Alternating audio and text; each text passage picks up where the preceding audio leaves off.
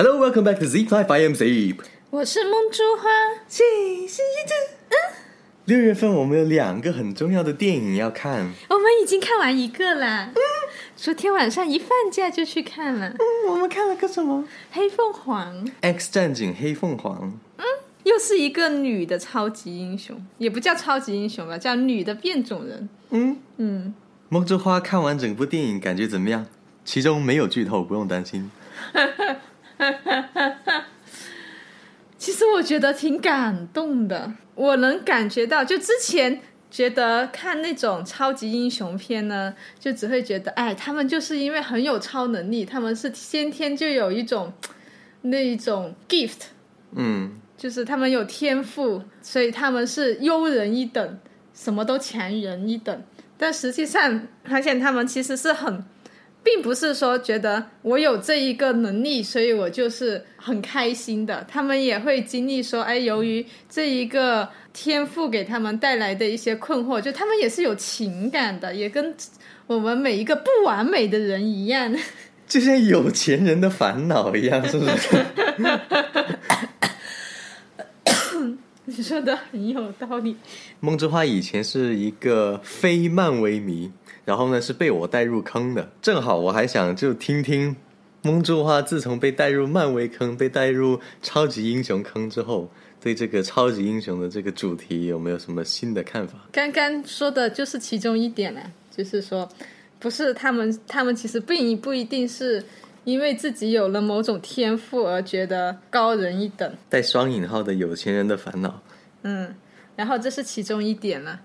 然后第二点呢，就是我觉得整一个漫威的电影里面是很崇尚一个 family 的概念的，怎么说？就是他们，你说就从 S 战警来说吧，他们都是一些有一些被人遗弃啊、被人不理解的，但是他们就是有 S 教授建立的一个家，所以他们就是在这个新的家里面，他们就是一家人，然后他们一家人之间就会为对方去做牺牲啊，或者说会共同的去面对一些东西。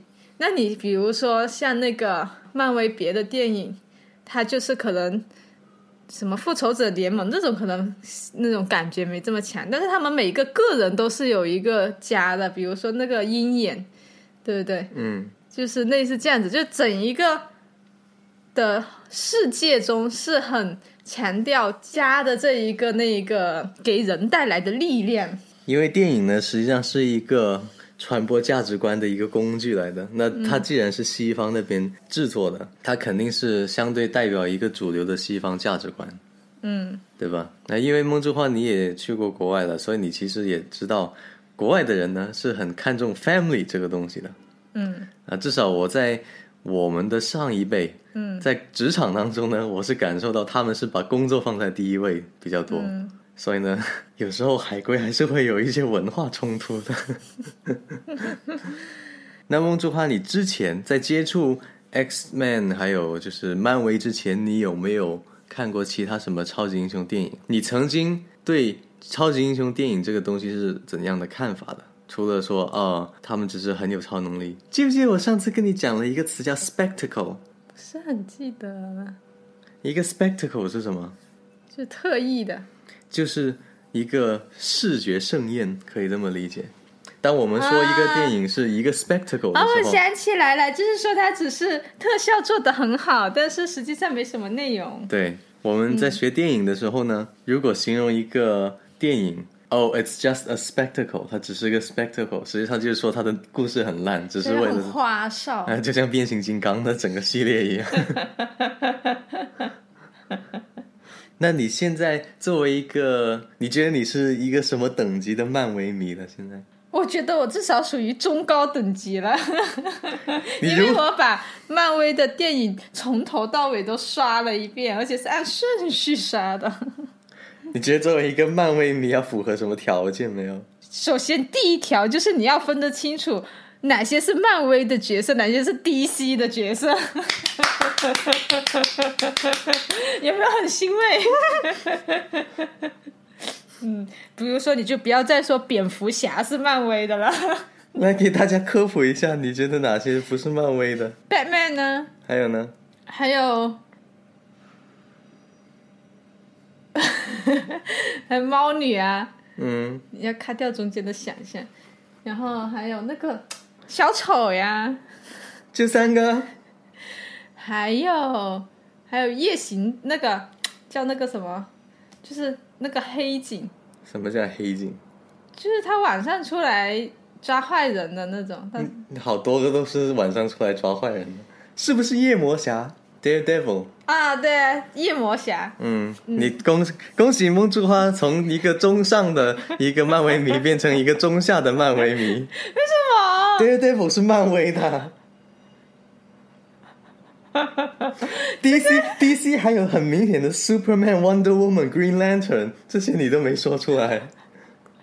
我忘记了，但我说出了 Batman 最核心的人物。梦之花作为一个漫威迷，还是有很长的路需要走的。Daredevil 这个太小众了，在漫威是主流的，所以你还不够 hardcore，不够铁杆。那只能说是因为我看的是电影版的漫威迷，我不是漫画版的漫威迷，我也带过你看 Daredevil 两季的那个 Netflix。所以我才认识他呀。好的你要继续努力。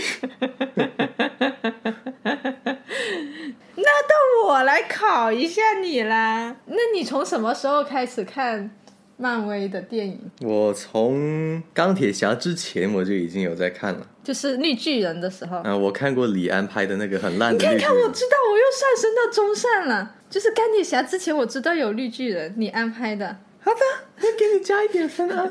嗯，然后呢？那时候你的感觉是？为什么会喜欢上看漫威的电影？呃那时候看漫威的电影，主要也就是为了看 spectacle。那时候我都还没开始学电影，我觉得特效啊，就看特觉得好玩啊，因为超能力啊，然后就有想象空间呢、嗯嗯，所以就是觉得嗯，就是当个娱乐，嗯，嗯，觉得好玩。那时候你也没有构建起漫威的世界的体系。那个时候还没有，那时候漫威其实更多是在新西兰，在国外才接触的多，因为那时候漫威还没怎么传到中国去的。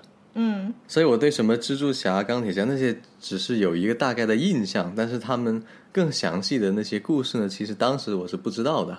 那时候我应该是中学的时候吧。那所以我们看完《X 战警》的黑凤凰之后呢，其实呢，对于黑凤凰这个电影呢，你觉得还 OK 是吧？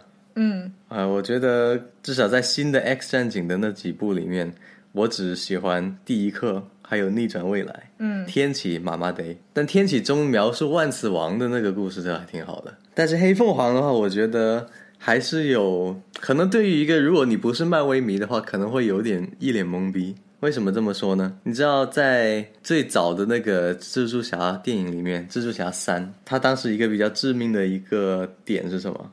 什么？角色太多，嗯所以呢，这个故事线主线和次线有时候会乱。X 战警一直我觉得是有个比较大的这问题就这个。对，因为呢，他的角色确实特别多。如果你不是看过前面的 X Man 的话，你就不会对 Raven 啊或者万磁王啊或者他们的那个东西有什么太大的感触。嗯如果你是单纯啊一个娱乐的去看的话，嗯，有时候会觉得挺懵逼的。所以为什么有人看完复联四的时候觉得复联四其实也一般般？嗯但是我们看完复联四的时候，如果你是个之前全部都看过的，然后你再看复联四的话，你就会有不一样的感觉。所以就是为了情怀去看和为了作为当一个电影去看，还是两码事情。因为它是体一个整个体系里面的一部，它跟前面是有一些因果关系的。但总体来说，还是很期待 X Men 之后会跟 MCU 里面的那些就是复联那边的人结合起来。其实他们 MCU 那边的人，他们的那些能力是不是也有点属于是变种人？在漫画里面呢，它是分两类的，一种是变种人，变种人就是天生的一个基因的突变，然后像 Captain America 那是靠科技的，绿巨人也是靠科技的，我觉得他后天被那个什么，对，他是后天制造出来的，金刚狼也是后天植入的那个，但他本身也是个变种人呢。只是后天加强了。嗯，哦，这样子就可以区分了。因为你看绿巨人这些都是后天受到辐射之类的被改造的，还有那个美国队长也是。那我们现在最大的一个问题来了，嗯，这是我之前跟一个朋友聊天的时候聊到一个话题，还挺有意思的。你看完漫威，你作为一个漫威的电影迷之后，看完他的一系列电影，他对你有没有什么深刻的影响没有？他只是一系列的电影呢，还是它对你的感受、你的生活有没有什么样的影响？就是我要做一个善良的人，我要去帮助别人，能尽自己的能力去帮助别人，同时我要呵护好我的家。你之前不想呵护是不是？不是，我只是对这个定义更加理解。嗯嗯 我一直都呵护你的，那你呢？当时呢，我跟那个朋友一聊，他就问我：“你觉得你看完电影，漫威电影，觉得有什么改变没有？”我说：“嗯，这个问题确实挺值得去思考的。”然后呢，后来我就发现，为什么 MCU 里面就是复联那一边，他们的角色现在那么讨人喜欢？我觉得最大的一个点就是他把他的通过好几部电影，把一个角色描绘的更加立体。什么意思呢？你从第一部 Iron Man 看，Tony Stark 是个怎样的性格的人？前面他是花花公子，就喜欢玩不正经。纨绔子弟，嗯，到最后面复联四的时候，他整个人是经历一个很大的改变，他成熟了，要结婚了，对不对？不是单纯的为自己的利益去着想了。嗯，绿巨人以前是怎样的？野人，他就是个野人。粗俗的人，对啊、我们对绿巨人的印象就是他就是一个说话就哎呀呀，就是这样子说话的，是不是？然后他只是会用蛮力的，可是，在雷神三里面，你会发现他其实还是能够说出一些句子的，而且在复联四里面，你发现他又融合了。那黑寡妇呢？黑寡妇原来的设定是怎么样呢？反派是一个类似反派的一个东西，是不是叫高级漫威粉？给你加点分啊！但是后来 还是给你中等吧，中高，中等，中高，还得给你中等加一点点。嗯对吧？雷神以前就是一个哦，我很屌的一个人，嗯，是不是？他整个东西他都在变，他会发现雷神他有幽默的一面，他有肚子，钢铁侠他有成熟的一面，然后黑寡妇他有不冷酷的一面。这整个东西给我的一个感觉呢，就是我们平时在生活中看人的时候啊。不能像以前小时候觉得爸爸那个是坏人，爸爸那个是好人。我们以前看电影或者看人的时候都会这样。我以前就会觉得啊，我要做一个好人，就是就是传统意义上的那种好人，片面的那种好人。所以你现在是可以做亦邪亦正的人吗？所以我小时候会有个怎样的心理？我会有一个我很在乎别人对我的看法，因为我想要维护这一个很片面的一个形象。但后来发现，人不可能是平面的。嗯，就像我在家里的时候是一个性格，我在工作的时候又是另一个性格你，在工作的时候是什么性格？就不是这样子高八度说话的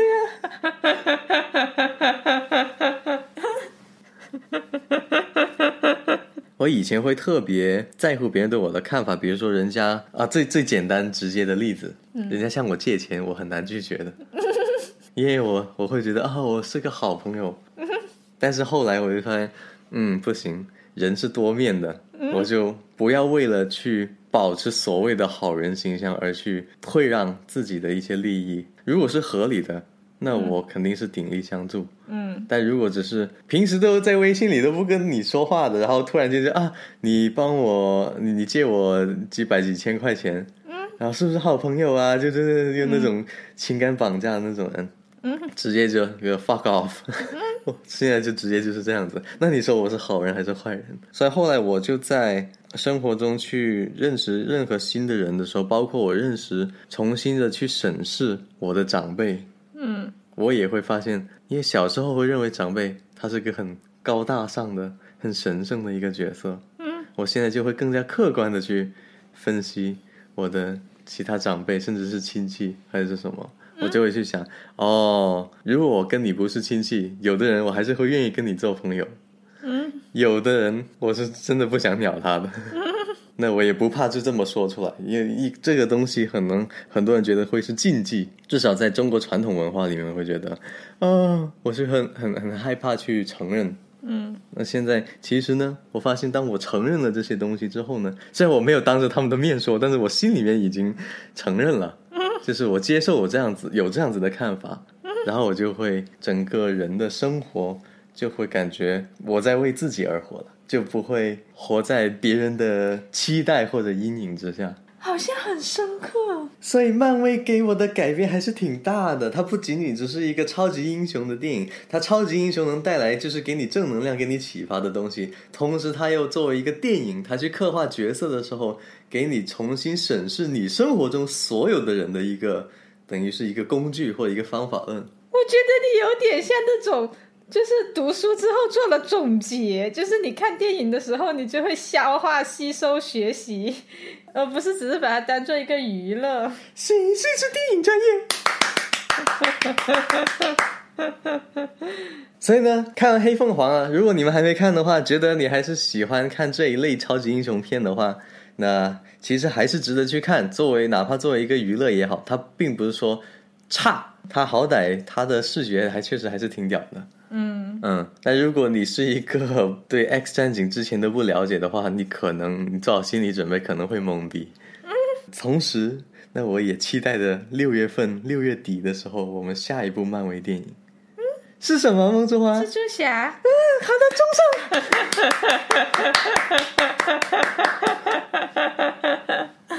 那我们这期的漫威讨论 Podcast 就到这里了。See you guys next time.